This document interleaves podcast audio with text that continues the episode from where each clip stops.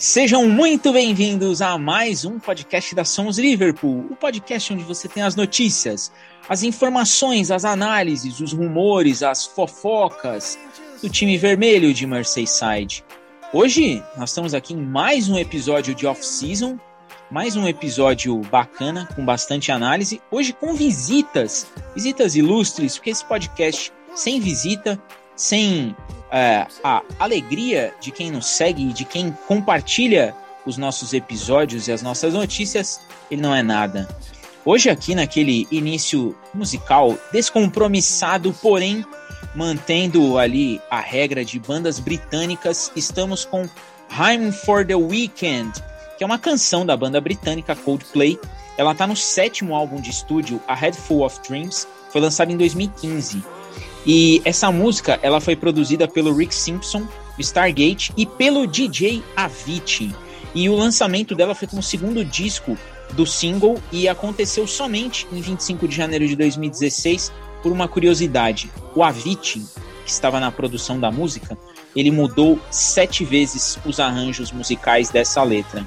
O vocalista do Coldplay adorou e foi para o disco e essa música chegou a ser o sexto single mais tocado no, do mundo no ano de 2016. Então é o som de Coldplay que eu apresento. Vou começar pelas visitas, porque todo mundo aqui é bastante educado, todo mundo aqui, você que está nos ouvindo já conhece, porém, esse nosso visitante ilustre, tomara que seja o primeiro de muitos, Pedro Henrique, lá da LFC Brasil, no Twitter, está sempre interagindo com a gente sempre ali nos bate-bolas com o Daniel pelo Twitter. Pedro, seja muito bem-vindo ao nosso podcast aqui. Muito obrigado. É sempre bom estar participando aí. É, que seja o primeiro de muitos e já convido a galera aí a seguir a gente nas redes sociais, arroba LiveFCBR. E tamo junto, espero que seja um programa mais um de alto nível. Depois desse início cordialíssimo desta fidalguia de Pedro Henrique, eu vou aí para o meu time carioca que vocês muito bem conhecem. Vou começar com a nossa última aquisição, né? Nosso último passe, nosso último contratado. Orlando, por favor, tava com saudade de você, Orlando, aqui nesse, nesse podcast. Aliás, eu tava com saudade de gravar aqui podcast com vocês. Se apresenta aí pra galera, se relembre e diga que você está on. Fala rapaziada, boa noite aí. Boa noite aí, Pedro, seja bem-vindo aí. É, e aos ouvintes aí, vamos para mais um episódio aí. Vai, vai ficar bom. Seguindo no Rio de Janeiro, depois daquela ponte aérea que eu sempre faço aqui, né? De 29 a 39 minutos, às vezes 42. Lucas, nosso jornalista, né? Cara agora, outro, outro patamar. Lucas, saudades aí de de um off-season. Estamos aqui e você também. Por favor, avise a galera que o jornalismo está presente neste podcast. Salve pessoal, salve amigos da mesa, o Orlando, Rodrigo, ao nosso convidado Pedro. É, vamos lá para destrinchar mais um programa de off-season, né? Tem bastante coisa que a gente tem que falar. E é isso aí. Agora é pau no gato e vamos para cima. E ele, meu vermelho nervoso, não vejo a hora de voltar campeonato inglês. As reações dele são são, são né, é, algo à parte nos episódios de Premier League, de Champions, de FA Cup. Tudo que envolve o Liverpool quando tem jogo, é, as reações dele, os reacts deste homem são sensacionais aqui nesse podcast. Rodrigo, off-season de volta e você também de volta. Salve, salve, Diegão. Salve, amigos da mesa. Forte abraço ao Pedro. Seja bem-vindo, camarada. Vamos lá, mais um episódio de off-season. Tá, tá, acabando esse, esse período, tá chegando esse momento aí, Diegão. Já já volta o campeonato inglês, já já volta nossos momentos hilários, né? Aqui, ou pra gente poder elogiar, ou pra gente poder meter o pau no, no nosso time querido aí de Merseyside. Vamos que vamos, vamos debater sobre esses últimos rumores, semana quente, dia quente hoje com relação a essa história toda da não renovação, desse imbróglio com relação ao Henderson e a FSG. Então vamos tratar sobre isso daí. E por fim, o nosso homem das notícias, né? O nosso mago de todo o Twitter, o homem em quem eu confio quando eu quero saber as notícias sobre o Liverpool. Pierce, por favor, chegou sua hora de brilhar. Boa noite, Diego. Boa noite a todos que estão nos ouvindo. Boa noite a todo mundo que está participando aí na mesa.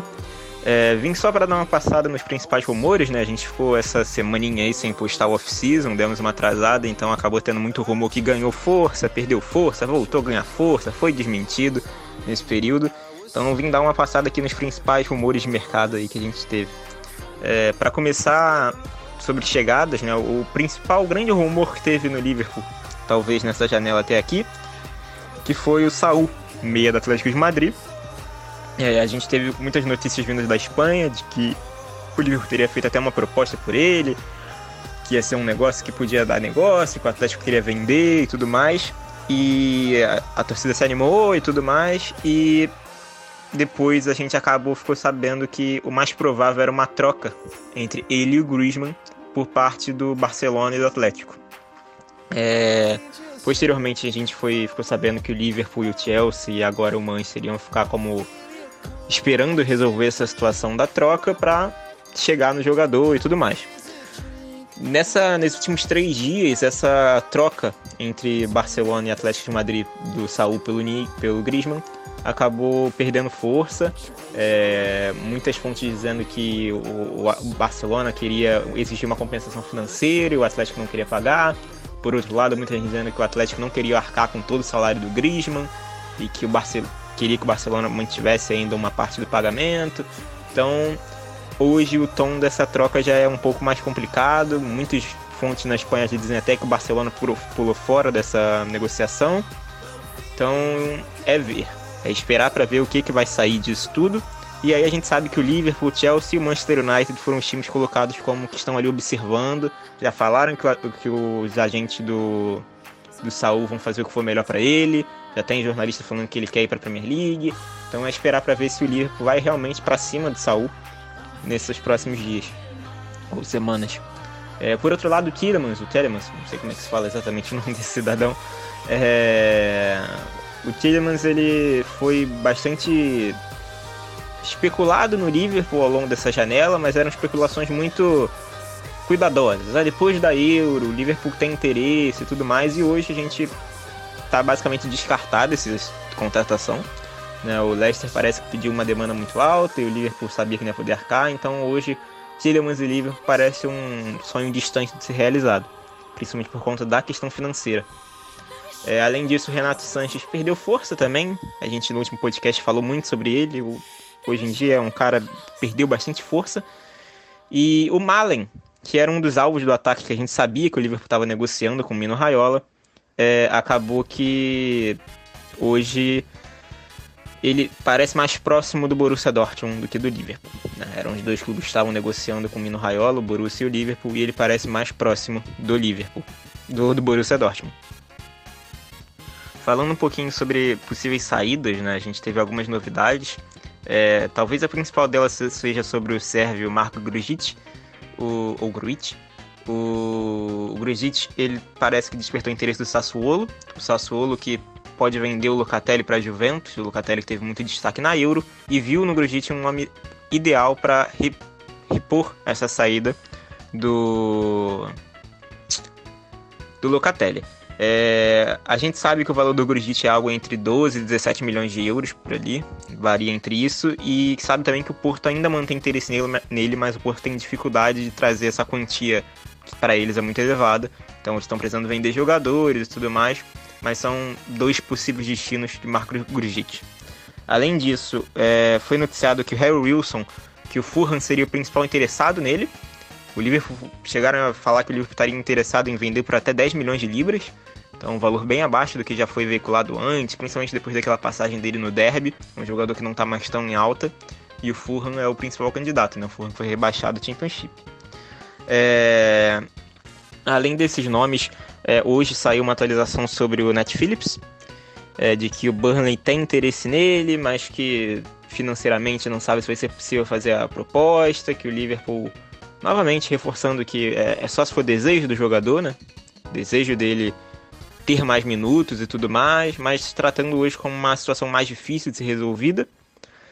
É, de resto, teve notícia de um possível, na Itália, de uma possível proposta, uma, uma proposta do, da Lazio pelo Shaqiri, de 10 milhões de, de euros garantidos, mais de 2 milhões em bônus.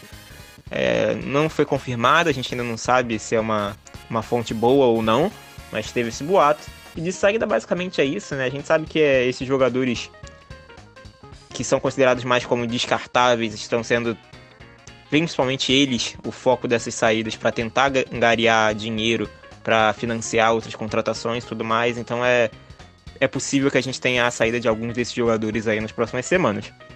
É, e aí agora eu vou falar talvez da que foi a grande principal notícia do dia hoje, que foi é, essa questão do Henderson, né? Capitão Henderson parece que teve problemas na, na condução da sua negociação de renovação, que começou algumas semanas atrás. A primeira notícia que sai sobre isso é no The Athletic, o James Pierce e o David Ornstein, eles falam isso de um problema que deu, que o Liverpool ainda estava conversando, mas que era uma situação difícil, que o jogador estava se sentindo desvalorizado, que não dependia do Klopp. Que se dependesse do Klopp, o Hinaldo ainda estava no clube, então é um exemplo de que o Klopp não tem toda essa, essa liberdade na questão da renovação de contrato. E aí ao longo do dia foi saindo mais notícias, né? O, o, o Dominic King do Daily Mail disse até em possíveis interesses, interesses de Atlético de Madrid e PSG que estariam de olho nessa situação. E depois, é, as notícias saíram depois, o, o Neil Jones, do Gol, é, que é um cara que eu gosto bastante do trabalho dele, é, disse que não é esperado uma venda do Henderson nesse verão, que a diretoria quer manter o Henderson, como quer manter outros jogadores do elenco, a base, mas que ela subestimou, né? Talvez essa... não esperava essa reação, ou que fosse tão difícil renegociar com o Henderson, é, o David Lynch mesmo do, do Echo falou também que a diretoria não via isso como uma prioridade, o tempo inteiro é esse o discurso de que não era uma prioridade, que o Henderson se sentia desvalorizado. E então o cenário dessa possível não renovação do Henderson é esse. É, provavelmente foi um problema na, na, condução de uma negociação de renovação. A gente sabe que o Alisson está muito próximo de renovar, então não é falta de dinheiro para renovação. É, realmente, talvez a FSG tenha subestimado, achado que o Henderson ia aceitar um contrato um pouco mais curto, talvez, ou por questão financeira um pouco mais baixa, achou que ia ser algo mais simples. E aí o problema veio à tona e gerou essa confusão toda.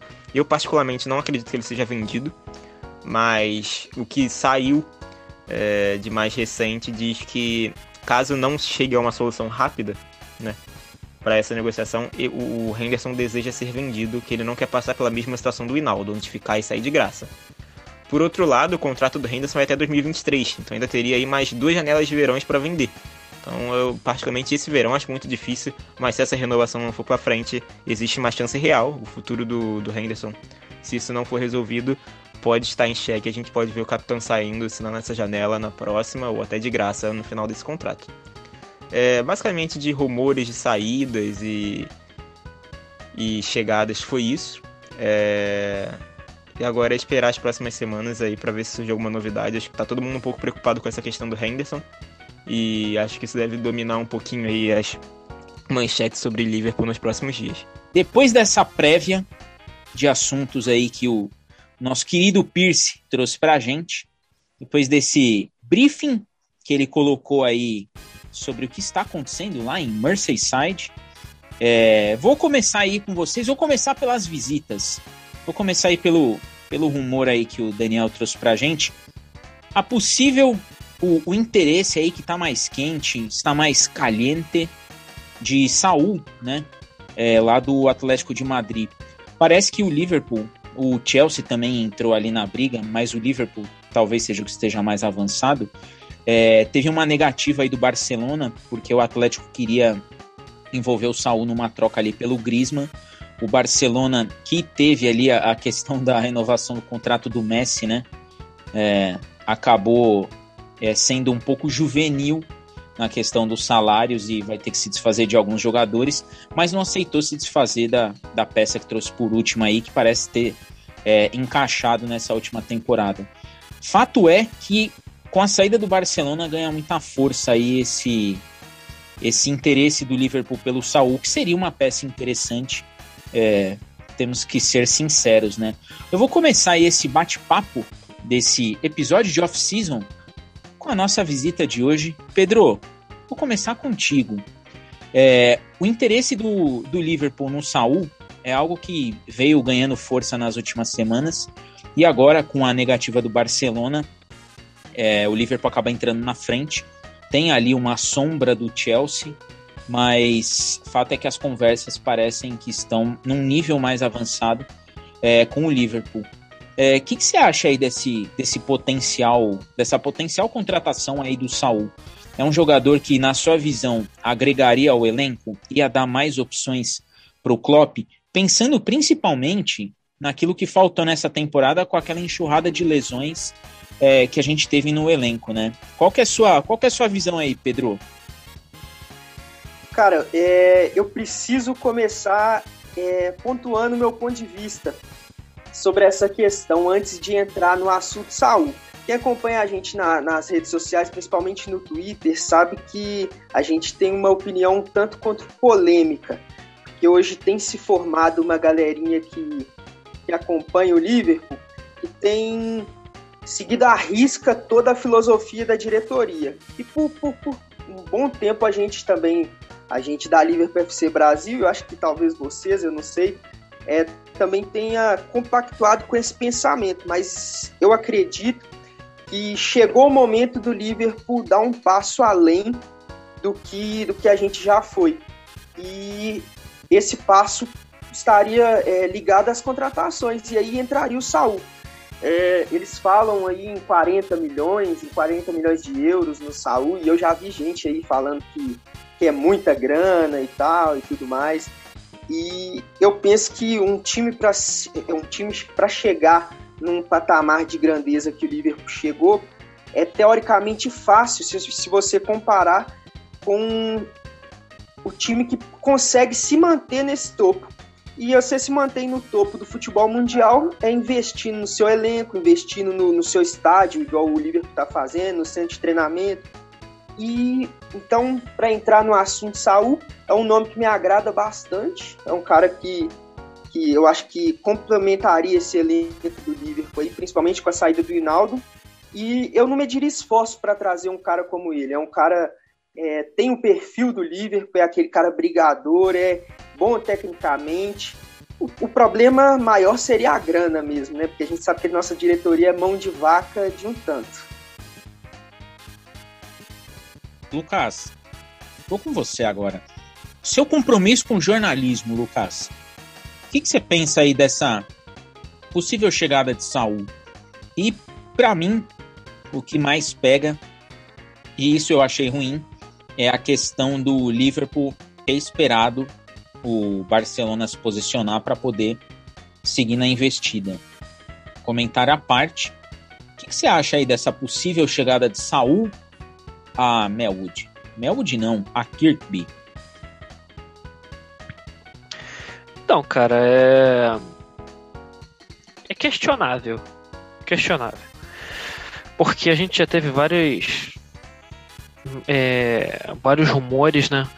De, de volantes, jogadores estilo Saul vindo pro Liverpool. É, o último deles, acho que foi o mais forte, foi o Depou, que inclusive integrou ao Atlético de Madrid, que hoje está se livrando do Saul. É, o próprio o próprio Chelsea está tá indo atrás, mas também não há nada muito concreto. Também falava de falavam de Bayern de Munique e tudo mais. O Saul não é um mau jogador, longe disso. Ele é um ótimo jogador. Mas será que vale a pena você ficar tão à mercê de um jogador assim? Porque um jogador, ele não dita as regras do time. O Liverpool está realmente querendo ficar à margem da situação, está querendo agir é, como um time que está querendo mesmo investir com agressividade no mercado ou está somente esperando as coisas acontecerem por si só? Porque a, a decisão do Liverpool de esperar o imbróglio do, Saúl, Griezmann, Barcelona, Atlético de Madrid terminar, é um time que ainda não não tá realmente ativo no mercado, não tá não pegou e falou, vamos colocar agora é, o, o, nosso o, o, nosso poder é, de negociação aprova e vamos, traz, vamos trazer quem a gente quer, quem a gente procura, por exemplo, um Depou. O, o Liverpool poderia ter trazido o Depou, poderia ter trazido o Awar, que deve, que deve integrar agora o Arsenal, que os últimos rumores apontavam para isso, né? Agora não se sabe mais. É, são, vários, são várias questões. Pô, o Liverpool pode perder o Henderson, isso a gente vai falar agora, entendeu? Daqui a algumas, algumas rodadas aqui a gente vai falar sobre o Henderson. Então, onde é que está o Liverpool realmente nessa janela? Como um um time passivo ou um time ativo. Eu não gosto disso, de um time passivo. Eu acho que isso dá margem pro, pro clube ser literalmente extorquido, porque aí o, o, o clube ele chega um momento que não tem como adiar mais uma contratação, é, fica perto da, do fim da janela e acaba não contratando ninguém. Ou contrata de desespero último, um último jogador no final da janela e paga até mais caro do que ele realmente vale. Entende? O valor do Saul ele é um valor condizente para um jogador que o Saul é, do que ele já fez, pela experiência que ele já tem, entendeu? Não acho nenhum absurdo. Mas o Cleveland tem que tomar logo uma decisão: ou vai ou racha. E aí, Rodrigo? É, Saul com toda uma novelinha, né? Aquela coisa que, aquele draminha que a gente sempre vê, né, em, em janelas. É um bom nome, sim. É, é um, apesar de que eu é, acho que o que o Atlético de Madrid vai ganhar muito mais com a chegada do Depou do que vai perder com a possível saída do Saul. E aí é, são opiniões. Mas essa, essa ideia aí de, de Saul no time do Liverpool. O que, que você acha disso daí? Você acha que a diretoria vai pôr a mão no bolso, tem que gastar mesmo, tem que se posicionar como um player de mercado? Ou você acha que essa questão tem que continuar nessa filosofia do Klopp de trazer jogadores que se moldem ao elenco, que entendam a filosofia dele e que coloquem em campo aquilo que ele entende que, que seja o melhor para o futebol no Liverpool? Então, Diegão, para começar, eu vou, né, para entrar de fato no assunto, eu vou fazer só um, um comparativo aqui do Liverpool de outrora. É, infelizmente, a gente tem na história recente alguns gastos excessivos com jogadores que infelizmente não deram certo no Liverpool. Isso, né, lá atrás, lá no, nos findados anos de 2007, 8, 9, 10 por ali, antes da gente começar a reorganizar a casa de fato, a gente, o Liverpool era um time que gastava muito em alguns jogadores que teoricamente iriam vingar, iriam é, nos trazer um retorno e infelizmente não aconteceu. Andy Carroll, Benteke, quem não queria o Benteke na época? Que ele estava voando, entendeu? Todo mundo queria o Benteke, era o ativo do mercado inglês absurdo. O cara veio e não deu certo. O próprio Downing na época jogava muito bem, porra, arrebentou no Boro e etc, não sei o que, sei que lá. E assim, a gente, nós tivemos né, um, um passado até recente que não foi muito bem é, gasto né, é, com relação às contratações. assim. É, a gente acabou atirando, atirando em ativos que teoricamente eram promissores para o Liverpool e para o campeonato na época. Pô, principalmente todos esses três que eu citei jogavam já na Premier League e acabaram não dando certo no Liverpool. Não vingaram, não renderam. Então, assim, é, após isso tudo e a chegada, juntamente com a chegada do Klopp, isso meio que foi sendo foi caindo por terra, né? O Klopp, juntamente com a FSG, veio implementando um pensamento de trabalhar melhor o que se tem no clube, dar mais oportunidade para os jogadores oriundos da base, né? É, o Joe Gomes é um exemplo disso, é o cara que até rapidamente ocupou a, a, a, titularidade, porque até por ser um dos zagueiros mais diferentes que nós tínhamos no elenco aí ao longo dos últimos anos. É, logo depois, pô, o Trent, que vingou também pra caceta, acho que dispensa comentários. Então, assim, essa história da gente, ah, porque a gente tem que gastar e etc, etc. Eu também acho que a gente deva contratar jogadores, porra, de ponta. Só que, infelizmente, na história do Liverpool, o Daniel até se tiver, né, o Daniel poderia até elucidar isso tudo na história do, do, do, Liverpool em si, nós não somos um time que, porra, gasta milhões e milhões para montar um 11 titulares ali absurdos. Sempre tem um ou outro, um gasto bem, né? Foi assim com o Fernando Torres, que deu super certo. Foi assim com o Luiz Soares na época, que deu super certo. Só que há esses exemplos negativos também, como BTQ, BTQ, Andy Carroll, Downing, que foram foi gasto um valor em cima deles, na época, né, pra época até alto, e acabaram não vingando. Então, assim, a gente sempre teve um time meio que mesclado com relação a isso. E é o que a gente sempre falou nos grupos de WhatsApp, a gente sempre conversando, etc. Falar nos grupos, mandar um abraço para aquele grupo nosso lá que a gente está bem ativo, que é o LFC, LFC lá que toda hora fica mudando de nome. Mandar um, um salve pro grupo da Somos Liverpool também. É... Então, assim, a gente fica sempre debatendo sobre isso. Ah, porque os 11 titulares, para mim, hoje do Liverpool, é um excelente time. É um time que eu acho que briga, mais uma vez, mais um ano, pelo título da Premier League. É, é, acho que nós torcedores, quer dizer, alguns torcedores, aí eu concordo até com o que o Pedro falou, que está tendo um racha com relação a, ao entendimento dos torcedores, etc. Assim, tem muita galera que está tipo, ah, pensando de uma forma, outra galera pensando de outra. Então, tipo assim, tem muita gente que está tirando muito como base a última temporada. E aí é o que eu falo direto nas nossas discussões. Friso e repito, a última temporada foi atípica para o clube como um todo. Uma série de fatores nos levaram a ter uma temporada ruim, que mesmo tendo uma temporada ruim, nós terminamos em terceiro lugar na competição. Nós tivemos um, o nosso atacante foi o segundo artilheiro da competição. Então, tipo assim, não dá pra gente só olhar o copo como um todo, sabe? Por cheio já. Tem que, tem que olhar o, todo, todo, todo aquele processo, o que, que a gente passou pelo processo para encher esse copo inteiro. Então, assim, é, é bem complicado isso. É, e aí, até debatendo com o próprio Daniel, e falava sobre os valores do mercado. Pô, o 40 milhões para o Saul, eu acho que é um preço até justo, vale. É um preço justo. Agora, não dá para ser 50 milhões naquele Meguin, que é do, se eu não me engano, é do, é do, não sei se é do Burley agora, Aston Villa, não lembro agora qual time. Enfim, aí não dá, entendeu? Aí é complicado demais. Que é um jogador, desculpa, é um bom jogador, mas ok, por um bom jogador, eu dou mais oportunidades pro Jones. Eu mantenho o Elliott no time, não deixo, não jogo ele para empréstimo, entendeu? Então, assim, a gente tem como mexer nas ferramentas internas que o Klopp tem nas mãos.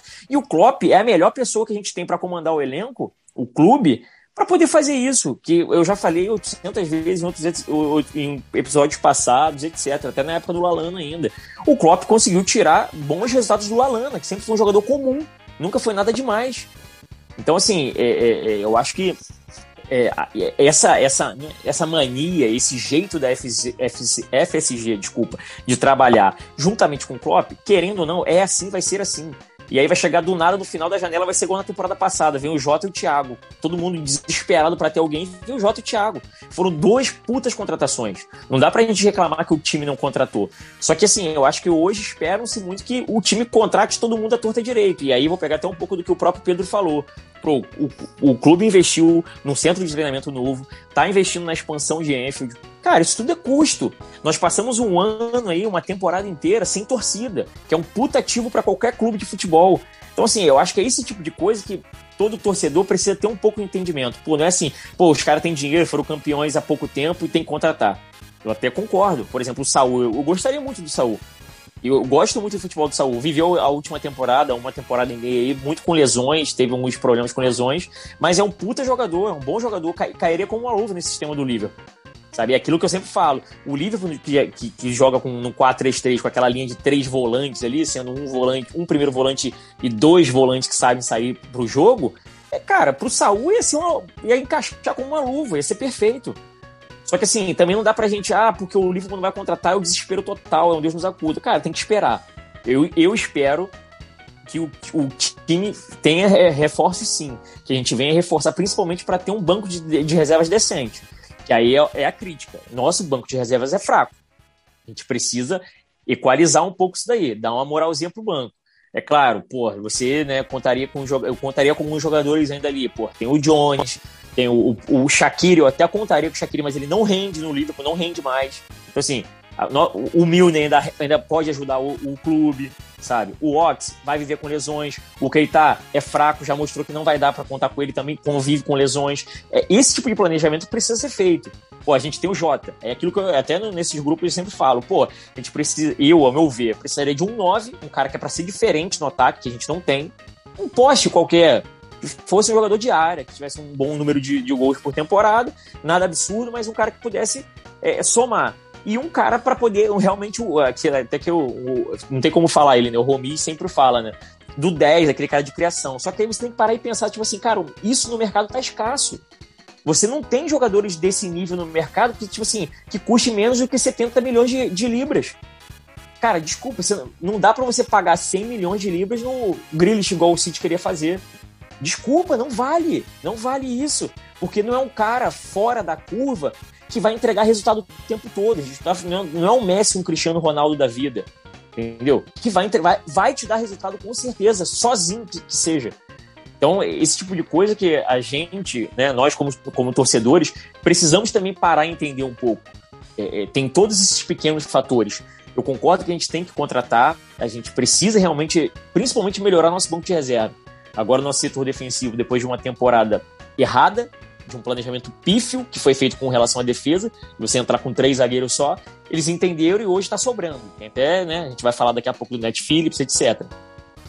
Então, é, é, só que a gente precisa melhorar um pouco o meio de campo, ter umas peças de, de reposições interessantes que vai render. O Riguino vai render mais, o Shaqiri não vai render mais, entendeu? Aí vai ter a saída do Grujic, do Harry Wilson, são caras que a gente também nunca contou. Então, assim, a gente precisa pensar nisso daí e repor.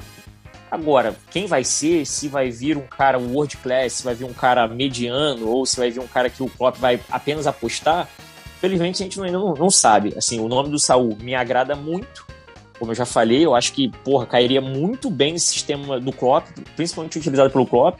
Ele gosta desses três volantes, né, vamos dizer assim. É, o Saul é um cara de bom passe, é um cara de, que faz o box-to-box ali também. O problema do Saul foi que conviveu com lesões nas últimas temporadas. Então a gente, né? E lesão, a gente é basicamente expert, né? Ele estava vindo para lugar certo. Ah, o cara que convive com lesão vem pro livro porque vai continuar o ritmo aí, porque lesão é com a gente mesmo. Eu, é, time entrosado é outra coisa, né? É, depois eu vou até dar uma, dar uma informação é bastante interessante e vai, vai caber muito com algo que a Bruna, até mandar um salve aí para a Bruna lá do, nosso grupo do Liverpool, que chamou atenção para essa informação que eu passei no último off-season e eu vou colocar aqui, que é essa questão dos, dos valores. E aí eu vou trazer um dado bem interessante. Vai servir até de base para a gente seguir aqui nessa, nessa discussão, nesse off-season, sobre os nomes que vão sair e os valores que eles estão saindo e por que que os valores dos jogadores que podem chegar têm aí o seu acréscimo. Antes disso, não posso deixar, né? Orlando, agora eu quero a sua opinião. É, 40 milhões, acho que estão falando no Saul, e o Liverpool entra na briga agora que o Barcelona saiu da frente e falou: não, não, não vou me desfazer do Griezmann, mas eu prefiro, eu vou, vou continuar aqui com o meu jogador. Você acha que é uma boa? Trazer o Saul, é, aí vou repetir a pergunta. Vale a pena o Liverpool é, querer fincar a bandeira no mercado e ser um player é, buscando, fazendo uma contratação dessa? Bom, vamos lá. É, gostei muito dos comentários aí dos colegas. Uma questão que o Lucas disse é muito interessante sobre a questão da espera. Você fazer um radar no mercado, como o tem feito nos últimos anos, para encontrar peças importantes, não significa, entendeu? Entrar uma espera dessa, esse tipo de definição. Talvez tenha que ter um pouquinho mais de agressividade nesse ponto, porque aí você acaba podendo entrar sendo extorquido, como disse o Lucas. Isso é um fato, um para mim. E quanto ao Rodrigo, eu tô com ele nessa questão. É, a gente a gente tinha um passado um, um não tão recente, né? Eu já tenho mais de cinco anos, mas a gente gastava demais e não conseguia. Então eu não me sinto ainda assim capaz de criticar o modelo, como vejo muitos grupos, ah, tem que gastar mesmo, não sei que não. Eu confio bastante no Klopp nesse sentido. A última temporada foi muito atípica. Fala, Rodrigo. Ah, não, pensei que a última temporada foi muito atípica, muitas lesões, entendeu? Enfim, e aí, e também não é que a gente não gaste, cara. Tem pouco tempo, depois de dois anos, nós compramos o Van Dyke. Foi na boa. Pegou um cara, pagou o cara e resolveu o problema. Pegou o Alisson. Então também não, é pretender esse ponto, não. Vejo muito pessoal falando disso. Quando o Saúl, em valores de mercado, os valores são esses. É um cara que vai entregar na questão de campo, bola em campo. Como disse o Rodrigo, o Ainaldo tá saindo. Tem que ver alguém. Para mim, o Saúl seria esse cara. Ele ele é capaz de fazer esse meio de campo, ele, ele começa uma construção de jogada, ele destrói jogada, ele marca, não digo destruir jogada, jogada do adversário, ele marca, ele tem essa intensidade. Nesse 4-3-3 ele encaixaria muito bem. Então, para mim, é nesse sentido aí, nessa linha entendeu? Eu confio bastante no, no modelo do COP. Não acho que a gente tem que sair desgastando a torta que é direito, claro, mas também não, também não sou, não sou adepto de uma passividade tão grande. O elenco precisa ser renovado, principalmente o banco. Um time titular, 1 a 11 a gente tem entendeu? De repente, a gente tem que fazer uma contratação a mais no mercado aí, de fato, para o banco, entendeu? Mas aí não gastar tanto para ter um titular. Nesse sentido, aí já vai ter o Saúl, por exemplo, o Saúl e traz mais alguns bancos, ficaria bacana, né? não, claro, liberando uma galera aí que tá para sair. E é mais ou menos nesse sentido aí, se eu for falar mais, vai acabar, entendeu? Ficando repetindo aqui. Eu vou agora trazer um dado para entrar aí no, no, no assunto do Tillemans. É, tem um, tem um fórum, um laboratório, né, um observatório, melhor dizendo, que é o da CS Football, que é baseado lá na, na Suíça, que eles fazem umas análises muito interessantes sobre futebol e eu comecei a segui-los por conta do, do material que é muito bacana. E quando você começa a olhar para o futebol é, fora do aspecto único das quatro linhas, você consegue enxergar uma série de variantes e encontrar algumas respostas ali que, que eventualmente você tem, né, para algumas perguntas ali que, que acabam surgindo.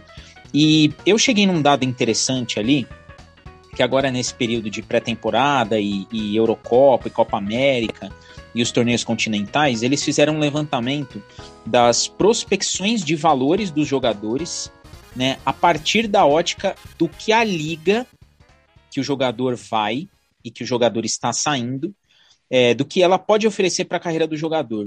Então, é, o Rodrigo ele colocou aí a questão do, do, alto valor que o Manchester City queria pagar no Grealish.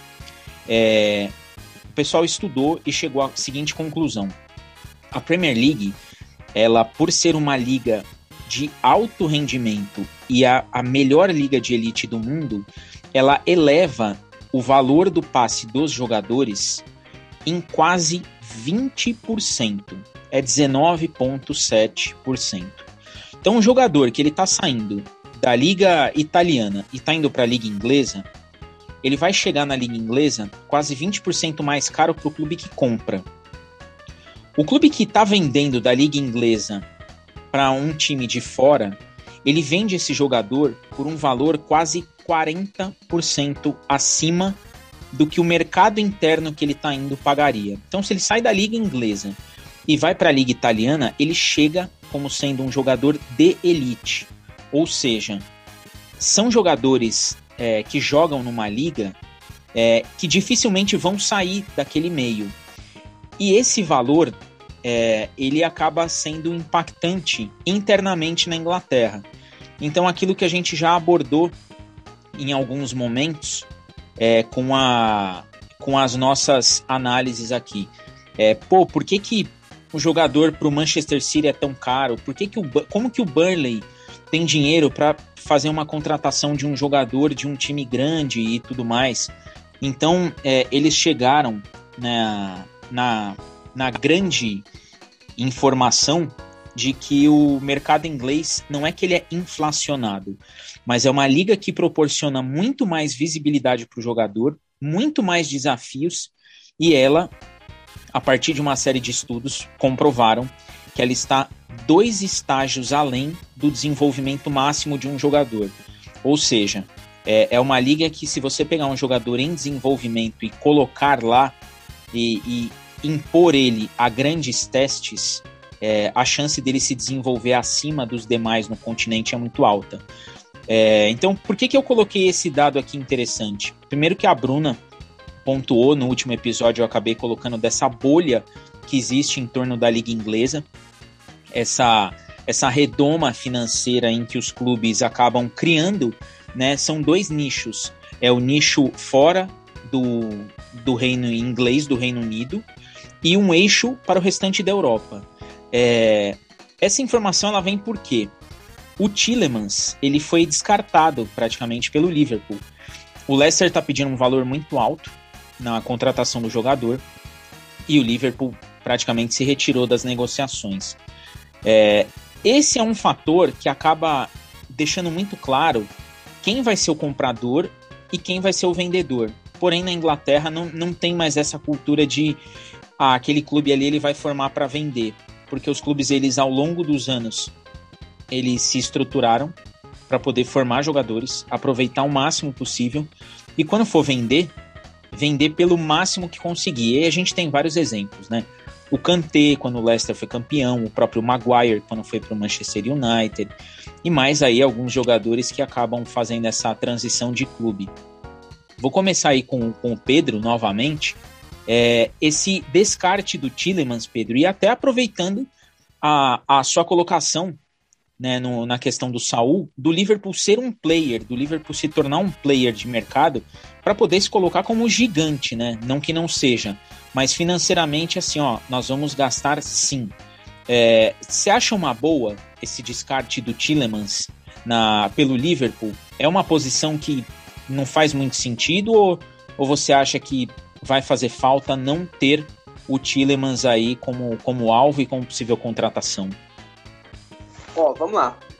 É, olhando os números do Tillemans e, e, tentando associar esse valor altíssimo que o Leicester pediu, coisa de, de 64 milhões para cima, é, o Tillemans tem 24 anos e ele jogou todos os jogos na Premier League, na última Premier League. Isso eu acho que é um, um é um, um fator que tem que ser levado em conta.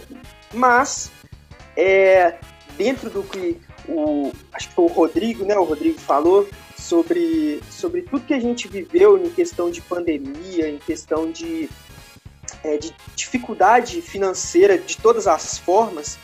É, eu não acho que o Tillemans, que, que esse descarte do Tillemans é, seja um problema, desde que o Liverpool vá comprar alguém, porque é, o Rinaldo saiu, a gente tem alguns jogadores aí, como o Brukit, ou então alguns outros, o, o Shaqiri, é, o Keita, esses nomes que todos esses, todos esses nomes que a gente falou, que a gente tem um, um ponto de interrogação na frente, e a gente não sabe o que, que a gente espera desses caras. E aí aparece uma oportunidade de mercado dessa como do Tillemans, e, e por mais que eu, eu, eu achar que não vai fazer tanta falta assim, pode ser que o Liverpool termine essa janela sem ninguém e o Tillemans bateu na porta por um valor mesmo que absurdo e o Liverpool deixou passar. E aí? O que, que a gente faz? Foi, foi basicamente isso que o Liverpool fez na última janela com os zagueiros.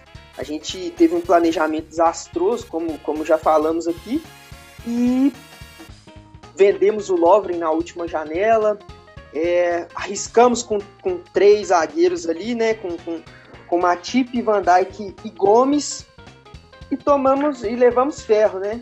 Então, poderíamos ter contratado outros jogadores, é, a gente teve oportunidade, teve jogador, jogadores na praça aí, é, praticamente batendo na porta do Liverpool para vir jogar, para ser um, mais um zagueiro do Liverpool, e o Liverpool preferiu não contratar porque era um valor acima. Então, assim, é, o Tillemans é um nome muito bom.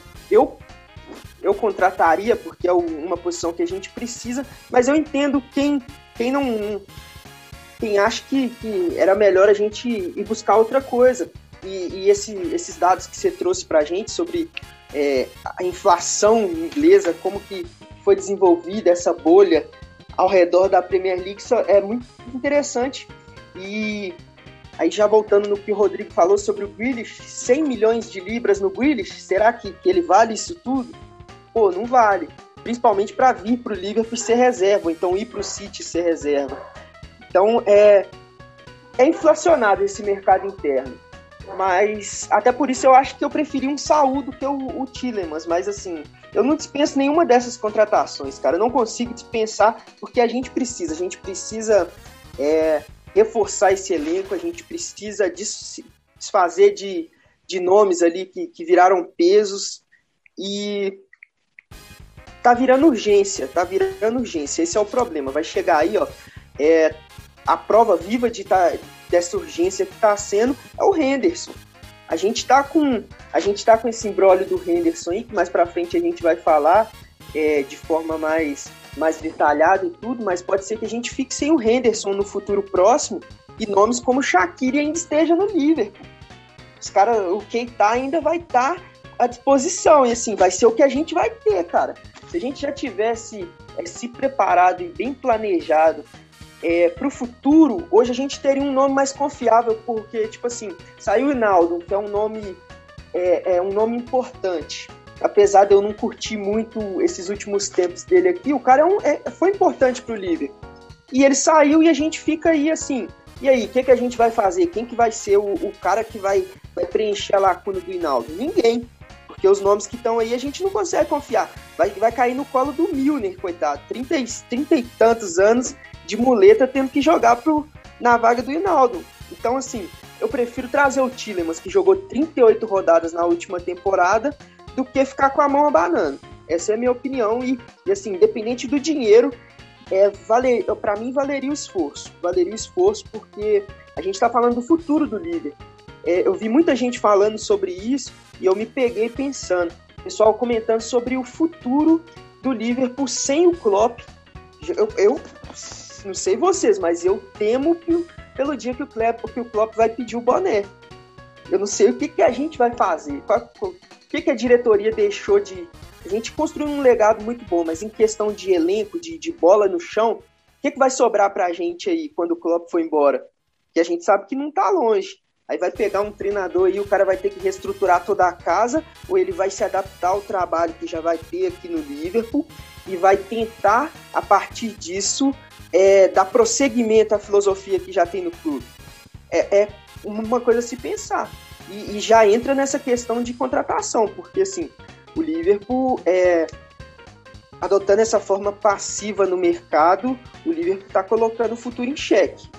Essa é, essa é a minha opinião sobre isso aí. Não sei se vocês concordam, mas eu, eu sou categórico na hora de, de bater nessa, nessa tecla da, das contratações. Para mim, o Liverpool já deveria estar é, tá muito mais, muito mais é, presente no, no mercado e com o radar ligado. Porque, assim, o Liverpool esperou o Barcelona terminar de definir o futuro dele, o Liverpool está esperando na questão do Henderson, a gente esperou na questão do Hinaldo, vai esperar até quando? Essa que é, essa que é a pergunta que fica. Eu vou até pegar partes aí da, da, da fala do, do Pedro, né, sobre a, a Premier League, antes de passar aí para o Rodrigo, é, porque essa questão da, da inflação do mercado interno, ela vai chegar um momento que ela vai ser prejudicial para a própria liga, né? Porque vou pegar o exemplo do Grealish. O Manchester City botou, quer botar na mesa 100 milhões. A gente sabe que o Grealish não vale 100 milhões. Mas para o Grealish, jogar no Manchester City, do lado do De Bruyne, sob a batuta do Guardiola, vai ser um crescimento absurdo. O Grealish, se ele for sondado é, pela Inter de Milão, pelo Milan, pelo Real Madrid, pelo Barcelona, ele vai sair por muito mais de 100 milhões. Porque ele, Grealish, não quer sair da, da liga inglesa, onde ele tem um nível de disputa muito alto, para disputar uma liga que você tem no máximo três clubes ali, num, num alto nível de, de competitividade. Então, vai chegar um momento que a, a, a liga inglesa ela tende a se fechar, né? É, são valores muito altos porque os times não precisam mais vender, aquela necessidade de venda acabou. E agora é muito mais um sonho do jogador de fazer uma grande transferência do que o sonho do jogador de de repente, ah, eu quero jogar aí é, numa outra liga, eu quero jogar num, num outro país, eu quero jogar para uma equipe diferente. Isso daí na liga inglesa é algo que não está acontecendo. E outra, as outras ligas não têm o poder financeiro que tem a Premier League. É, a gente vê o Barcelona com recentes problemas financeiros, o Real Madrid a mesma coisa. É, a gente só vê PSG e City com dinheiro porque tem ali o cheat code do, dos shakes da vida e acabam disponibilizando. Mas a, a, a intenção dos jogadores é jogar ali num, numa liga de, de alto nível, né? Então essas questões de valor, é, hoje o Leicester ele está estruturado o suficiente em que ele pode chegar no Manchester United e falar: ah, o preço do Maguire é 85 milhões. Ah, mas eu quero baixar para 80. Bom, o preço dele é 85 e ó, tá fechando a janela. Ou você bota os 85 aí ou você vai perder. Eu quero a vista. Não tem mais aquela coisa de do time falar assim, pô, meu jogador tem que vender agora porque eu preciso de dinheiro. Isso daí já foi. É, concordo um pouco com, com o Pedro nessa questão de que o Liverpool ele precisa se posicionar melhor. Eu acho que o time tem grandeza suficiente para se posicionar como player de mercado. É um, é um dos gigantes europeus. É, é um time que, principalmente hoje, né? É, ele tem a, a, a, aura do time que vai brigar por títulos, é, desde o seu treinador até o elenco. Então, é um clube em que o jogador que chega ele sabe que ele não vai ser a estrela máxima e ele sabe que ele também não vai ser um jogador qualquer. Então essas coisas também precisam ser colocadas. Porém, hoje o Liverpool ele pertence a um grupo, né, a, a Fenway, que vê no esporte um negócio, né? É uma bolsa de valores ali que o grupo investe em vários esportes e, e o Liverpool como empresa vem dando resultado. Então acaba tendo aí esse conflito de, de ideias, né? Esse conflito de ideologias, onde tem a paixão da torcida que quer brigar por títulos e que não olha balanço, e tem o grupo que fala assim: eu não vou pagar isso no Tillemans porque é muito dinheiro, eu vou barganhar no Saul porque também é muito dinheiro, e nessas acaba ficando para trás, porque vem o Chelsea na última janela abriu a carteira e bem ou mal teve seu resultado a gente sofreu por conta de não ter um elenco. E aí é o que o Rodrigo falou. Pô, como é que você vai jogar a temporada com três zagueiros e de repente você tem 14 baixas e tem que ficar subindo o menino do Júnior para completar banco de reserva? É... Pegando todo esse contexto, Rodrigo, o Tillemans ser descartado, é... você acha que o Liverpool vai dando um passo para trás e vai mostrando que não vai fazer loucuras financeiras? Ou assim, pô, é uma posição que, vindo ou não vindo, tá ok? Cara, é basicamente repetir um pouco do que eu já tinha falado. É, quem conhece o Liverpool sabe que o Liverpool não vai fazer loucura. Isso é padrão. Não vai fazer algo absurdo para trazer o. É, eu, sinceramente, na época do Van Dijk, achei absurdo aquilo, daquele valor todo no Van Dijk na época. Eu achei que realmente foi um, um puta tiraço. Só que foi muito certeiro, né?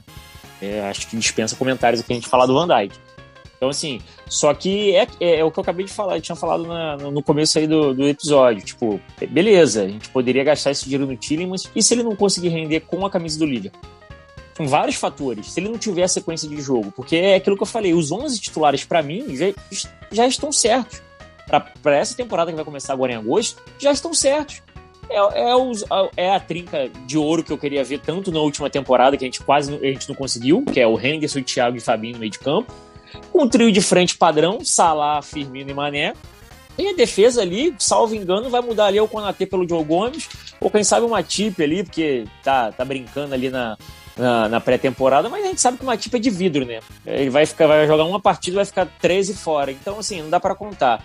E no mais vai ser o Trent, o Robô e o, pô, e o Alisson no gol. Para mim, esse é o time. Não vai mudar, não vai sair muito disso. Aí entra os mais, né? Que aí é o que o Daniel falou. Mas a gente não sabe se o Van Dijk e o Gomes vão estar bem realmente por conta da cirurgia no joelho. A gente não sabe se de repente o Konaté vai acabar roubando a vaga. Mas, tipo assim, eu não vejo hoje o Liverpool contratando ninguém para chegar, tipo assim, esse cara chega pra ser titular. O último cara que, ao meu ver, chegou para ser titular foi o Thiago. Que mesmo assim levou um tempo, adaptação, pô, se lesionou, tomou aquela porrada lá no jogo contra o Everton, etc e tal. Então, assim, tem vários fatores. Então, eu não vejo hoje o Liverpool um contratar um cara que vai chegar para desbancar todo mundo e vai ser titular. Não tem. O mercado não nos oferece isso. E, e, e, e, o que o mercado oferece é algo absurdo, que é igual esse lance do, do Grealish, 100 milhões de libras. Ou então o Tillemans. Porra, beleza, o Tillemans é um puta ativo, que é um cara moleque novo. Assim como o Saul. O se não me engano, tem 26 anos pô, 40 milhões nele, eu acho que valeria. Eu acho que valeria, de repente, até mais do que o próprio Tillemans, justamente pelo valor, por ter dois anos a mais, é um cara experiente, porra, mal bem já foi campeão é, nacional, já, porra, trabalhou com o Simeone, que é um cara que, putz, é um cara que exige muito da sua equipe, então, porra, tem aquele ritmo agressivo ali de, né, de ficar em cima do, do, do, do, marcador o tempo todo, o Simeone em cima, então assim, e acabar assimilando ali com um pouco do que o Klopp exige dos jogadores, é capaz até de casar melhor do que o próprio Tillemans. Então, assim, isso depende. Depende. Então, é, eu não me surpreende o Liverpool dar recuado com relação ao Tillemans. É, concordo muito com relação a esse lance do mercado inflacionado, principalmente quando é pra gente. O cara, às vezes, está sendo vendido a 30 milhões de libras. É o Liverpool que tá afim, 60. Então a gente já debateu isso em outros episódios, falei com isso com relação com, com, o Daniel já em outro, outra oportunidade. É, eu lembro daquele caso daquele lateral lá do. Não sei se é, é Aaron Lewis, Lewis, uma parada assim, Aaron John. Não, não, vou lembrar o nome do moleque que era do Norwich, queria porque queria vir pro Liverpool, tinha um valor X, o Norwich, porra, isso na temporada retrasada, é, passada né, ainda. O Norwich, porra, pediu um valor absurdo, o Liverpool trouxe o, o Tsimikas, o Norwich depois, porra, ficou lá com o moleque e tal, aí o moleque já estava sendo vendido a 15 milhões de libras. Quer dizer, menos da metade do que tinham, tinham pedido ao Liverpool na época. Enfim, é, é, é, tem essas coisas, tem essas coisas, não tem jeito. O nego vai, vai crescer o olho, vai querer que o time maior pague mesmo, e só que a gente tem que ter um pouquinho de cabeça e, e saber dosar isso daí. É, eu não sou tão pessimista com relação a essa janela, eu acho que ainda vai chegar mais alguém. Eu tenho, tenho esperança de que ainda vai chegar aí mais ou mais alguém, pelo menos pro setor de meio de campo do ataque, principalmente. Não acredito que vai vir um, um, pacotão, não. Mas pelo menos mais um ou dois jogadores, eu tenho quase certeza de que venham, sim. Espero que sejam bons e que possam somar. Que a gente possa ter um elenco aí é, é mais, mais homogêneo para essa próxima temporada, que tende a ser, mais uma vez, uma temporada bem forte. Só para constar, o nome do, do garoto que você estava falando, Rodrigo, é Jamal Lewis. Obrigado, valeu, valeu. Você como jornalista, depois desse, dessa demonstração de compromisso com a informação, eu só posso seguir com você. Se eu não seguir com você, isso aqui tem que acabar, como diria a Fred. Enfim, Lucas, sua opinião. Esse descarte do Tillemans é, é benéfico ou não? É, é, um, é um jogador que seria vital para o time? Ou você acha que, pô, prefiro o Saul ao Tillemans? Depende. Depende de muitas coisas, sabe? É, primeiro, você está pensando como o Liverpool empresa ou o Liverpool como um clube em si, entende? Porque pensar como empresa, não, não vale nem um pouco a pena o, o Tillemans. O Tillemans sairia mais caro, é, mesmo que tenha um tempo a mais para você trabalhar ele. É, tecnicamente não é um jogador que daria retorno porque a posição dele de ser um, um segundo volante, um meia central, etc não é uma posição que se valoriza tão fácil. Então, se você pensar como empresa querendo comprar alguém, é, fazer mais dinheiro e vender ele mais caro e ter um lucro, não, não vale. Mas como clube, obviamente, vale. Então, eu não vou aqui pontuar o que, o que é certo e errado, até porque eu não sou dono da verdade, mas eu só quero pontuar mais algumas coisas. Exemplo, é, o Tillemans. Você prefere alguém que já tenha é, já esteja acostumado com a Premier League ou alguém que já esteja acostumado com o futebol em si? Porque, querendo ou não, o Saul tem muito mais experiência geral do que o próprio Tillemans. O Tillemans tem menos temporadas que o Saul, isso é evidente, mas já tem maior conhecimento da competição são muitos nuances, entendeu? O que vai pesar mais na sua, na sua consciência? O que pesa para você? É um jogador mais jovem que vai sair bem mais caro, um jogador um pouco mais velho, mais experiente que vai sair um pouco mais barato. É, é, são coisas que você tem que parar e pensar. Para mim, eu sou muito fã do Tillemans. Eu nunca escondi isso. É, quem me conhece sabe que eu sempre quis, assim, ver o Tillemans jogar num time de, de Big Six. Não importa qual seja, sei lá, se fosse o Liverpool. A preferência seria o Liverpool, claro, mas é, se fosse o Liverpool, o City. É, na verdade tá jogando Big Six, né? O Arsenal não participa mais, né? Enfim. É... Então, assim. Poxa, jogar, sei lá, no United, no Chelsea, seria muito interessante para ver como ele vai reagir a tal pressão eu, sinceramente, eu acho que ele corresponderia muito bem, porque ele é um, um grande jogador. É um dos poucos que eu já tinha falado aqui, até mesmo com o Rodrigo, né? A gente sempre fica debatendo isso, né? Da seleção da Bélgica entrando em decadência, entre aspas, né? Por conta da idade de vários jogadores. É um dos poucos que se salvam atualmente por conta da idade. Então, sim, eu, eu gostaria muito de ver o, o, o, o Tillemans no Liverpool como torcedor, como um, uma pessoa que olha pelo clube. Mas se tratando da FSG, que que domina o Liverpool, eu acho que esse domínio vai muito contra o próprio esporte, contra o próprio contra a própria filosofia assim de clube mesmo, de, de competição, eu acho que se torna até mesmo um tanto maléfico. É, mesmo que a gente saiba que a, que a FSG ela trabalha é, somente como com, com, com, números, né? Esse, esse, o grosso modo de dizer é que a FSG só trabalha com números. É, é um pouquinho ruim quando a gente percebe que, poxa, a gente poderia ter jogadores muito bons, mais caros, é óbvio, é, e a gente perde a oportunidade, sabe?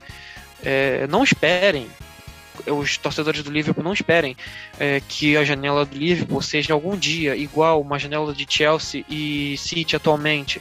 Chelsea está especulando Haaland, o, o City está especulando Harry Kane e o, e o Grealish. Não esperem uma janela tipo PSG que contratou jogadores a zero, a zero custo, exceto o Hakimi, né, que foi 80 milhões, e está querendo contratar ainda mais. Então, é, é uma outra realidade, sabe? Eu concordo com o Rodrigo que ele falou que assim que é, deve vir uma ou duas contratações. Não devem ser contratações muito badaladas, vou ser bem sincero. O Saul entra numa dessas questões, porque o Saul atualmente não é tão badalado. Se fosse uns dois, três anos atrás, seria uma contratação assim a top mundial que o pessoal ia parar o mercado, poderia quebrar até um recorde, quem sabe, mas atualmente ele, pela idade, pelo histórico de lesões, não se torna uma contratação de tanto impacto, porém, eu acho que valeria muito mais a pena, pensando no clube e na empresa, trazer o Saúl do que o Tillemans porque aí você alinharia as duas ideias. Você precisa é, é, é, é unir a fome com a vontade de comer, sabe? Então é, você trazer um volante que é necessário para o Liverpool, mas não estourar o orçamento que a FSG demanda, que seria no caso o Saul. Existem, sinceramente, outras opções que eu iria atrás do mercado, até mesmo como o Rubem Neves, quem sabe, sairia talvez mais barato e também tem boa experiência, conhece a Premier League, tem o perfil que assim que o Liverpool pede, então por que não ir atrás do Rubem Neves? Entende? Tem outras opções que eu acho que podem estar sendo deixadas de lado. É, até mesmo o Renato Sanches, a gente tava, o episódio passado a gente estava comentando sobre o Renato Sanches. E aí, o que se resolveu? Entende?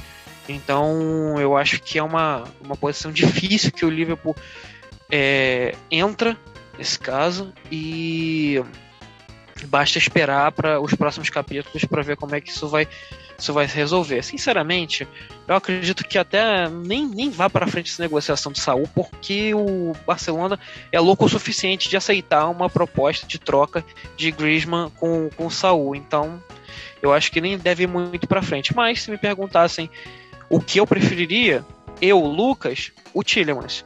O que eu acho que deveria acontecer por conta de toda a filosofia, Saul. Antes de passar para o Orlando aí e começar com um assunto polêmico que surgiu aí hoje, é, eu vou dar uma passada aí pelas possíveis saídas aí, valores que, que tendem a, a ser aportados aí no Liverpool.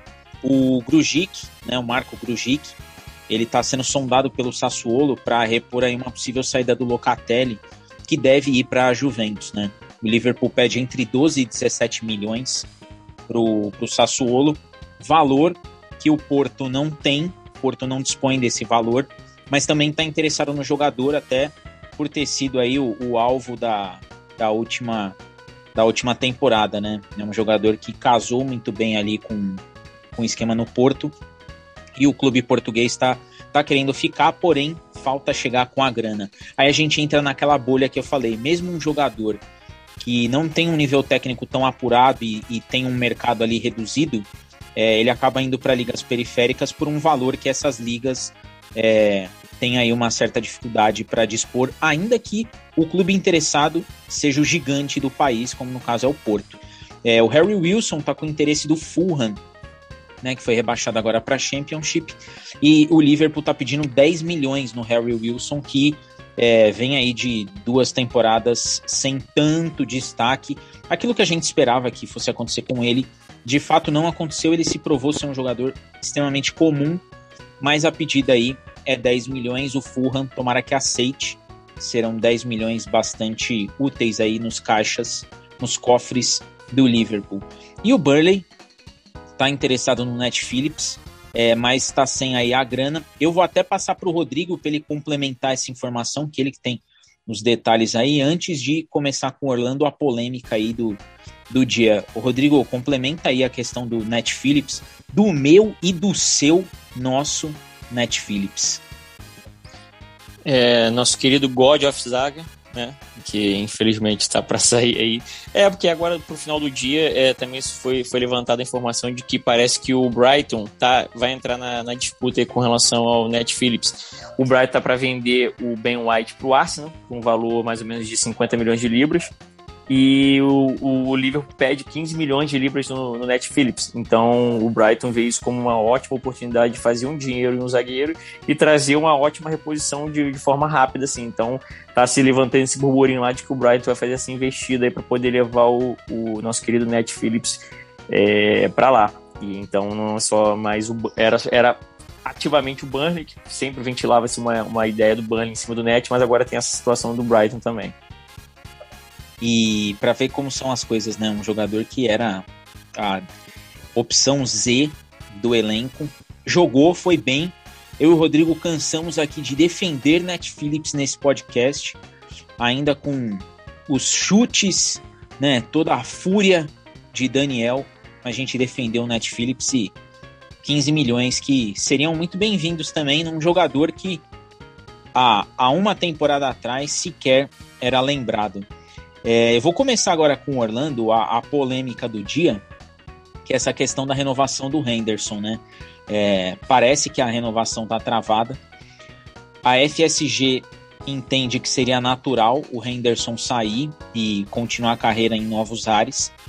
Porém, é algo que o Klopp não está gostando muito da ideia da saída do Henderson. O Henderson também está querendo se sentir querido pelo clube e está vendo se existe alguma força do outro lado. Fato é, a negociação de renovação está travada. Do Alisson parece que está a poucos detalhes aí de ser de ser assinada a renovação de contrato, mas o nosso capitão é, tá aí com esse essa interrogação no prosseguimento aí do seu contrato. Orlando, vou começar contigo. O que, que você acha dessa dessa decisão aí de última hora de assim, ah, o Henderson sei. O que, que você acha disso daí? É um perigo imaginar a saída de Jordan Henderson do time? Isso é um perigo tremendo. Um clube como o Liverpool precisa de ídolos, precisa de identidade. E o Henderson é um torcedor em campo, entendeu? E é um cara que ele chegou e acabou sendo muito injustiçado veio com aquela história lá de substituição de, substituir o Gerrard, aquela coisa toda, a, pass, passagem de, de, braçadeira, de capitão tal. E acabaram cobrando do Henderson naquela época um que o Henderson não tem capacidade de ser um dinheiro, por exemplo. E ele era muito injustiçado. Veio o Klopp, conseguiu adequar o cara, no, trazer ele de volta, conseguiu fazer ele jogar no, no esquema. É um cara hoje fundamental no mundo, são poucos que fazem o que o Henderson faz. Ele é o cara que rouba a bola já no campo de ataque, uma bola que vem espirrada assim, de um trabalho da frente, ele pega a segunda bola. O Henderson não perde uma segunda bola. E gente já inicia o ataque no campo de ataque. Entendeu? Então é essencial. Assim, eu não vou aprofundar tanto em questão de valor, questões pessoais. Mas se ele, sim, se ele também se sentir que ele tem que ser um pouquinho mais querido, de repente uma questão de salário, é um cara que cresceu muito e hoje é essencial, entendeu? Eu, assim, eu vejo isso como algo extremamente preocupante. Eu não vejo substituto pro Henderson, assim, chegar no ponto. Não, não vejo. Acabou. E o time sente sem ele. E a gente sabe como o, o, Liverpool tem essa aura de capitão. Um cara importante. E quando o Henderson não joga, a gente vê que falta. Eu falo isso sempre lá no nosso grupo lá para pôr, o Henderson não tá em campo. É esquisito, não tem aquele cara que comanda, que você sabe, enfim. Eu acho que assim, isso é preocupante, é um extremamente preocupante e espero que seja contornado entendeu? Espero que seja contornado. A não ser que esteja dentro de um planejamento, que é como o Pedro Henrique falou mais cedo aí. Pensar no futuro, já começar a pensar agora, que é o que não me parece agora, entendeu? Ser uma coisa meio que de última hora. Então, enfim, é extremamente assustador, na minha opinião. Não gostaria nem um pouco, porque da, importância, da importância tática, da importância técnica que o Henderson tem, entendeu? Como eu disse, foi tratado como patinho feio, foi crucificado, deu a volta por cima. É um cara identificado, torcedor se sente representado com o Henderson em campo. Enfim, mas esperar um pouquinho se desenrolar um pouco aí essa, essa história aí. Eu acho que deveria se sentar e não é bem assim não, entendeu? Sair dispensando o Henderson. Assim como não estou dizendo que o livro vai acabar se o Henderson sair. Para mim não é isso. Não se refém de um jogador. Não estou querendo falar isso, não é. Mas que ele é importante, que a gente tem que chegar ao meio termo nisso, eu acho esse, essencial. Ele é o homem do Klopp, entendeu? E, enfim, eu, eu, é isso, é a minha opinião. Pedro, agora eu vou jogar para você. É, o Klopp, desde que chegou, ele, ele resgatou Adam Lallana, né? E ele praticamente moldou Jordan Henderson a sua maneira ao que ele tinha lá no Borussia Dortmund, que era o Ilkay Gundogan. É, e o Henderson passou de um jogador completamente subestimado a ser o pilar do meio-campo do time, capitão do time e seu esteio do, do motor aí que o Klopp criou. E agora a FSG coloca aí os interesses financeiros à frente é, de uma renovação de contrato de um cara como o Henderson, que é muito querido, e de um cara que recebeu do próprio Gerrard a faixa de capitão. É, é prejudicial esse tipo de embrólio pro, pro elenco em si, de saber, pô, nós vamos continuar com o mesmo capitão, renova, não renova, até pro Klopp na montagem do time, pensando também que não tem Tillemans, já abriu mão. Setor de meio campo, e esse embrólio de Jordan Henderson, quanto que é prejudicial para o Liverpool, Pedro? Cara, é, eu acho que a gente não consegue dimensionar essa, essa, todo esse problema que pode ocasionar essa questão do Henderson hoje, mas a gente consegue especular. E dentro de tudo que a gente, dentro de tudo que a gente vê e que a gente, a gente sabe sobre o Liverpool, eu acho que o impacto seria grande, porque é, você falou bem, é, o Henderson precisa, precisa também, como jogador de futebol, se sentir querido e bem visto pela diretoria, pela comissão técnica, pelos próprios jogadores. A gente sabe que todo mundo, todo mundo é, costuma ter um, um, relacionamento muito bom entre os jogadores e tal. Então, assim, precisa a diretoria precisa dar uma resposta é, para os jogadores nesse sentido também. A gente sabe assim, é, eu concordo que seja assim pela forma que o Liverpool costuma trabalhar com futebol. Eu não, eu vou falar isso aqui, mas eu acho que, que é uma coisa positiva, mas talvez para os jogadores não seja. O Liverpool é um time que trabalha, é, vamos dizer que como um time pequeno nos bastidores e também na gestão do seu time seja em questão financeira, em, em, em todos os aspectos. Por que eu digo isso? Porque a gente vê os times aí com, com o número de títulos do Liverpool, é, com a grandeza no geral do Liverpool, todo mundo trabalha com, com cifras maiores, trabalha com, com, com outro tipo de visão e o Liverpool vem com aquela, com aquela pegada mais retórica. Vou, vou repetir, eu gosto desse, desse tipo de trabalho que o Liverpool faz, mas isso também é, a gente já viu com o próprio Salah que talvez não seja a melhor abordagem com o tipo de jogador que a gente tem. É, o Klopp consegue fazer esse, esse meio campo, mas na última temporada a gente viu o Klopp dando umas entrevistas, é, no mínimo polêmicas ali, é, é tentando eu acho que ele tentava passar pra gente um pouco daquilo que acontece, falando assim, pô, eu não tô contente com, com a forma que a gente, com esse planejamento que a gente fez, eu não tô contente com a forma que o Liverpool vai no mercado, isso e aquilo. Ele, ele chegou a falar que, assim, se fosse por ele, faria de outra forma. Então, assim, já mostrou uma inquietação. E nessa questão do Henderson, pô, o cara é o nosso capitão. É, eu falei no Facebook hoje mais cedo, é, eu escrevi o seguinte: é mais uma falha da FSG, que faz um puta trabalho, mas que não tem um mínimo de bom senso e respeito pelos valores do Liverpool. É, os caras deixaram, não os caras diretamente, mas assim, pô, tudo é conversado, né? E vamos, vamos, vamos dizer aqui numa situação hipotética que eu sou o treinador, eu sou o Brendan Rodgers. e eu chego na, na diretoria e falo, ó, a gente tem que dar um jeito naquele velhinho ali, ele não serve mais pro meu time não. Como é que eu vou fazer para deixar ele no banco? Quem tá falando do Gerra. E a diretoria vai e fala, pô, é isso que você quer? Então beleza, a gente não vai conseguir dinheiro no Gerra. Você tá falando que ele não traz retorno técnico é, para ser titular, então vamos, vamos, vamos encerrar a participação do Gerra por aqui. Pô, é uma coisa assim, é impensável. O Gerra para mim tinha que terminar é, quando ele quisesse, da forma que ele quisesse, independente de qualquer circunstância. E eles estão fazendo isso hoje com o Henderson, é, que é o capitão do Liverpool, influente entre os jogadores, não só do elenco, mas também de toda a Inglaterra. A gente já viu isso aí em questão de, de, de campanhas de sistema de saúde, ou então outros tipos de, de campanha dentro do próprio Liverpool, o Henderson colocando a cara e participando, sendo influente, tomando a frente.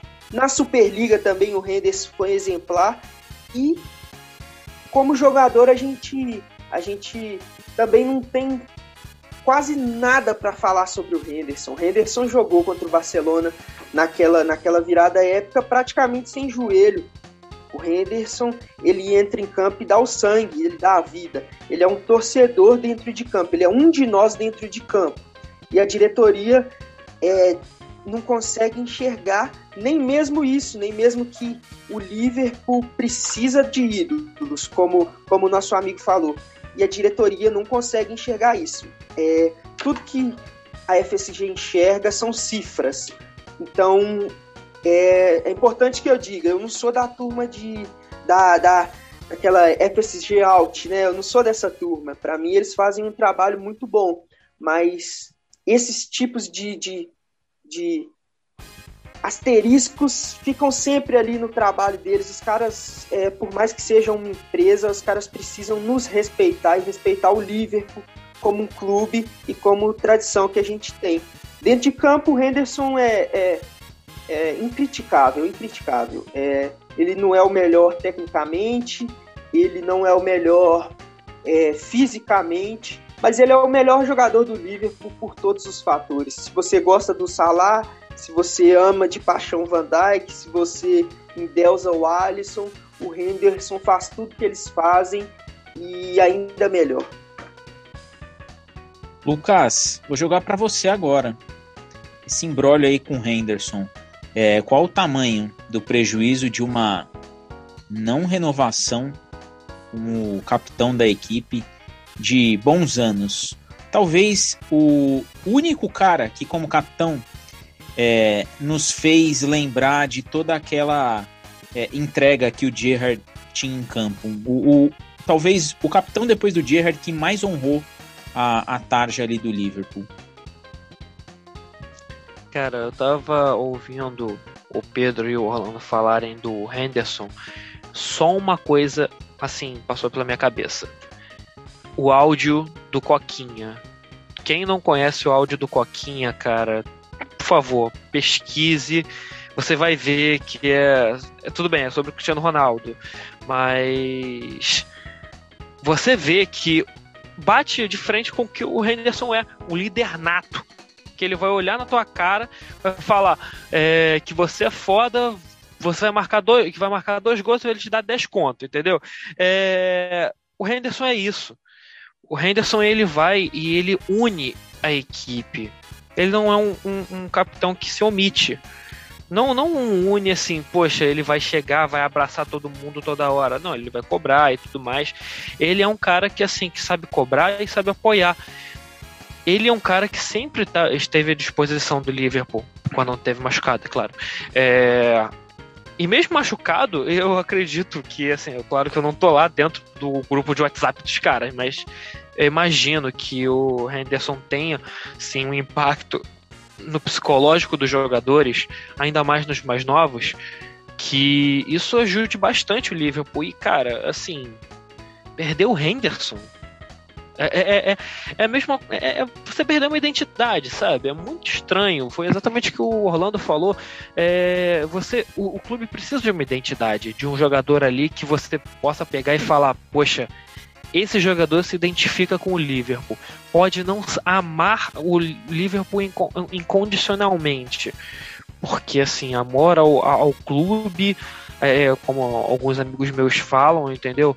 É, atualmente não existe. O amor ao clube não existe. No máximo ficou com o Royce, ficou com talvez o Messi, enfim, com alguns jogadores bem específicos, mas com a identidade do clube, identificação com o clube.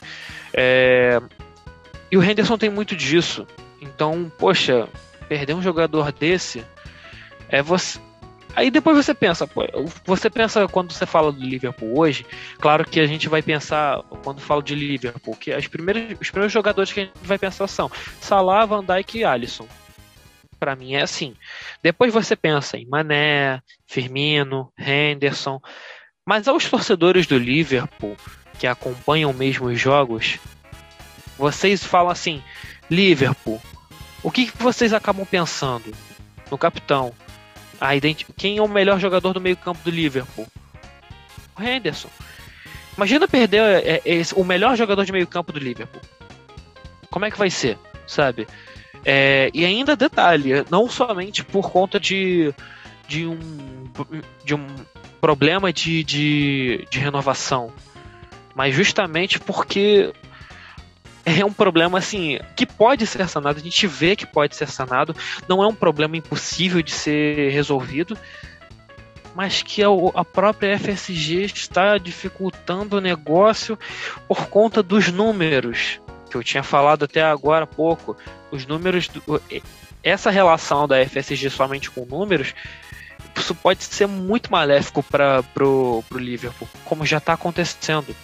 Claro que a gente vai precisar de renovação. O, o Henderson não vai ficar é, para sempre, igual o, o, Miura lá no, no time lá da, do Japão, que está com 54 anos e não, não, se aposenta nunca, entendeu? Não deve ter plano, é, não deve ter plano de aposentadoria, aquele cara, impossível. É, mas você precisa de alguém ali para pelo menos passar o bastão.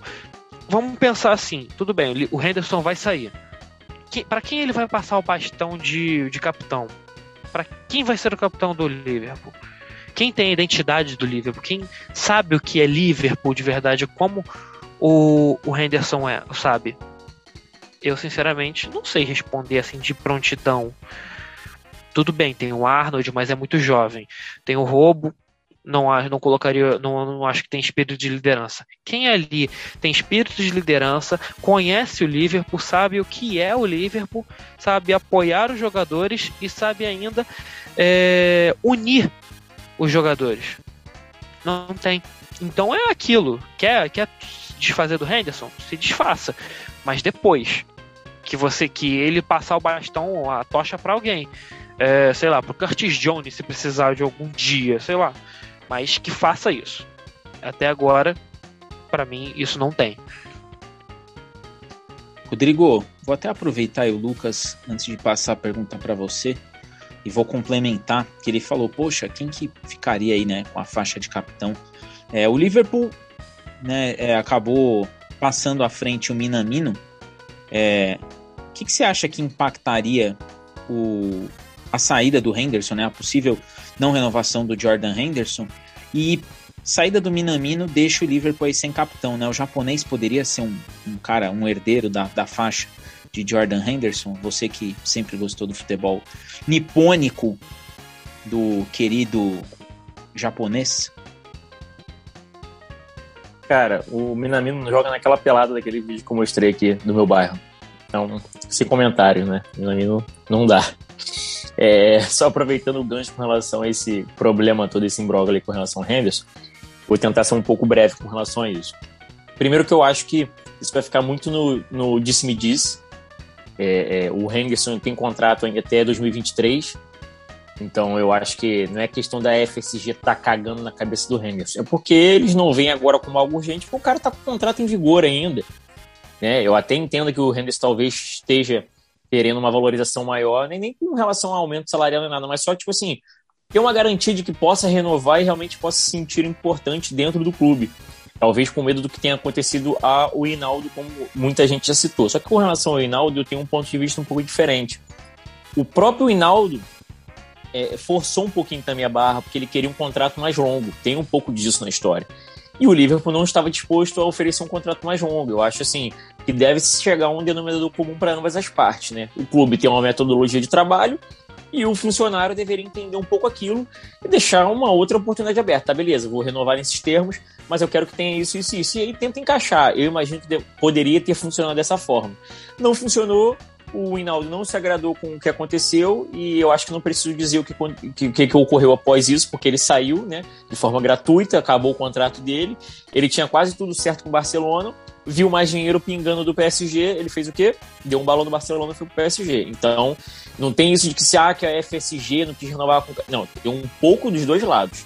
Eu entendo a metodologia de trabalho do, da FSG com relação à administração do clube, mas também tem um pouco daquilo que o jogador dá uma forçada e o Hinaldo foi um caso à parte com relação a isso. Eu acho que são casos semelhantes. Né? Mas, como bem o, lembrou o Pedro aí, teve a, a, situação do Gerrard. O Gerrard era um cara que era para ter se aposentado no Liverpool. Então, eu concordo com, com o Pedro com relação assim, à administração da FSG em si é muito boa. Só que falta um pouco do tato né, com relação aos ídolos que os ingleses têm, principalmente se tratando de futebol, coisa que o norte-americano não tem, justamente por eles verem o esporte como um negócio. Entendeu? Então você, Diego, que já brifou várias vezes aqui, justamente no, nos episódios, falando justamente de como é tratado o esporte nos Estados Unidos, então falta um pouco nisso, disso nos americanos, que é ter um pouco mais desse tato com relação ao zelo, principalmente por, pelos ídolos. O Gerrard era para ter se aposentado, não tinha que, ah, vou jogar nos Estados Unidos. Não, era para ter, ó, eu não aguento, igual o Carrag foi, não aguento mais, não dá, eu caramba, acabei aqui, show, e vou parar aqui. Entendeu? O Henderson é um caso que se tornou isso também. Eu concordo com, com o Orlando que, que ele disse. O, o Henderson jogou com um patinho feio e etc. Realmente pesou muito ele já ser taxado logo de cara como sucessor do Gerrard, porque não é fácil. Ele, ele, ele, ele, ele vive até hoje, ainda, é, mesmo após os títulos, ainda vive carregando a sombra do Gerrard. Porque tem muita gente que espera que ele seja exatamente o que ele foi o Gerrard. A gente tem que separar um pouco isso. Ele construiu já a história dele dentro do clube. Hoje ele está consolidado como um líder nato, como disse o, bem disse o Lucas. É um puta cara importante, mas ele fez a trajetória dele de uma outra forma. O Gerrard cresceu e viveu a vida inteira no, no Liverpool. O, o Henderson veio né, do Southampton. Pra... Então, assim, tem um, tem um aspecto diferente, mas foi muito peso. Então acho que isso atrapalhou um pouco também realmente para o começo dele de adaptação, etc. Mas é um cara que, que se provou que evoluiu muito. Evoluiu, se tornou hoje o capitão que nós temos. É, é, ele é até muito respeitado não só dentro do, do clube, mas também na Premier League, né? Quando teve aquela reunião dos, capitão, dos capitães por conta da Superliga, etc. Ele foi o cara que encabeçou tudo. Então tem um pouco disso. Ele na Inglaterra é um cara muito, muito bem visto. Então, assim, isso importa. Então, acho que falta um pouco de tato com relação a isso. Só que aquilo, a FSG, se a FSG não fez pelo Gerrard, porra, é nativo do próprio clube, desculpa, não vai fazer pelo Henderson. Chegar um momento que o Henderson achar que deva picar mula, que vai ficar, que vai ficar chateadinho, que não sei o que, infelizmente vai acontecer. Aí vai ser o que o próprio Orlando falou, cara, o clube é maior que o jogador. Não seria o caso, mas assim, também não dá pra gente. Então, assim, tem um pouco dos dois lados com relação a esse imbróglio aí. Eu acho que não é o cenário de agora, acho que não vai ficar muito nesse disse-me disse, mas vai acabar renovando, daqui a pouco isso é certo. Se não for agora, pelo menos para metade da temporada, essa história volta de novo à tona. Mas é, tem que se analisar todos os, os pontos com relação a esse lance da permanência e saída de um jogador, principalmente dentro do Liverpool, com toda essa administração que a gente tem, essa falta de zelo e tato né, com relação ao FSG, aos, aos seus ídolos, enfim. E vamos torcer para que tudo dê certo, que a gente consiga manter nosso capitão aí, né? Bom, depois de toda essa análise, depois de todo esse bate-papo, essa mesa redonda espetacular, vai chegando aquele momento que eu não gosto, porque eu tava morrendo de saudade desse time aqui. A gente se fala todo dia, mas a hora de gravar é uma hora diferente aqui para nós. É, eu quero, quero agradecer demais, né, a, aí todo mundo, em especial o meu querido Pedro Henrique, aqui da, da LFC Brasil, que tá aqui com a gente, participou. Espetacular demais. Já já vai pro ar, Pedro. A gente lá no Twitter vai, vai marcar vocês lá. Eu já marquei vocês aí no, lá no Instagram. Vamos, vamos fazer vários feats aí. Quero te agradecer muito, Pedro. E agora agradece a galera aí que, que te ouviu bastante. É isso aí, meu amigo. Muito obrigado pelo convite. Obrigado também por, por, por aguentar eu falando todas as bobeiras aqui. É, eu convido toda a galera aí que que segue a Somos Liverpool, para dar uma conferida no nosso trabalho lá. A gente está no, no, no, Instagram como LiveFCBra e no, nas demais redes sociais, no Twitter e no Facebook, como LiveFCBR. A gente tem um site também, Nunca Caminhará Sozinho, com umas matérias bem legais. No podcast também, Nunca Caminhará Sozinho. Em breve taremos, estaremos convidando vocês também para participar com a gente. E é isso, obrigado demais, galera. Valeu demais. Podcast muito bom, muito bom estar aqui falando com vocês, é, espalhando esse amor nosso pelo Liverpool. E tamo junto, tamo junto sempre. Antes de passar aí para a galera, você que ouviu tudo isso, saiba que todos os convidados, todas as páginas parceiras que vêm aqui, é porque elas têm uma qualidade ímpar para mimetizar-se com essa galera maravilhosa que vos fala toda semana. Lucas, você que é o nosso futuro ACESP aí, você que tem esse compromisso com a informação, por favor, avisa a galera que infelizmente se encerra mais um off-season, mas que a semana que vem tem mais. É, a parte chata de terminar um podcast é que ele acaba. é, mas eu quero agradecer a todo mundo que ouviu, a todos que participaram aqui, o Orlando, o Rodrigo, você, Diego, o Pedro, nosso convidado. É, mas a parte boa de ouvir um pod, é, de terminar um podcast é saber que mais tarde, depois, vai ter outro. Então, e com mais informações com mais conteúdo. Então é só aguardar para o próximo, que o próximo eu tenho certeza que vai ter a mesma qualidade, se não até mais, é, sempre mais, é, que a gente sempre passa aqui para todos os nossos ouvintes. Orlando, por favor, chegou sua hora de avisar a galera que voltaremos a semana que vem, porém, por hoje é só. Bom, primeiro agradecer a presença do Pedro Henrique aí. Obrigado, Pedro, você contribuiu bastante aí nessa conversa aí. Falar sobre Liverpool é sempre bom. Eu adoro falar sobre futebol, Liverpool, é uma coisa que a gente adora. O problema é que o tempo é curto, né? Não tem como ser mais também. Como diz vocês, a hora de ir embora aí não, não é mais legal, gente ficou com saudade. Mas é isso. Agradecer aos ouvintes. A gente faz esse trabalho aqui com com muita vontade, muito carinho. Na verdade, não é um trabalho, é um hobby nosso. A gente gosta de falar disso o dia todo, em outros grupos e tal. Enfim, a gente se diverte com isso aí. Então é isso aí. Boa noite para todo mundo aí. Até a próxima. Rodrigo, e encerrando aí, né, com você, avisa a galera que mais um off-season termina, porém a semana que vem tem mais. É isso aí, Diagão. Salve, salve a todos, amigos da mesa aí. Mais uma vez agradecer ao Pedro aí pelo tempo disponível. É, muito obrigado, pô, ajudou bastante a gente aqui, foi bacana a resenha.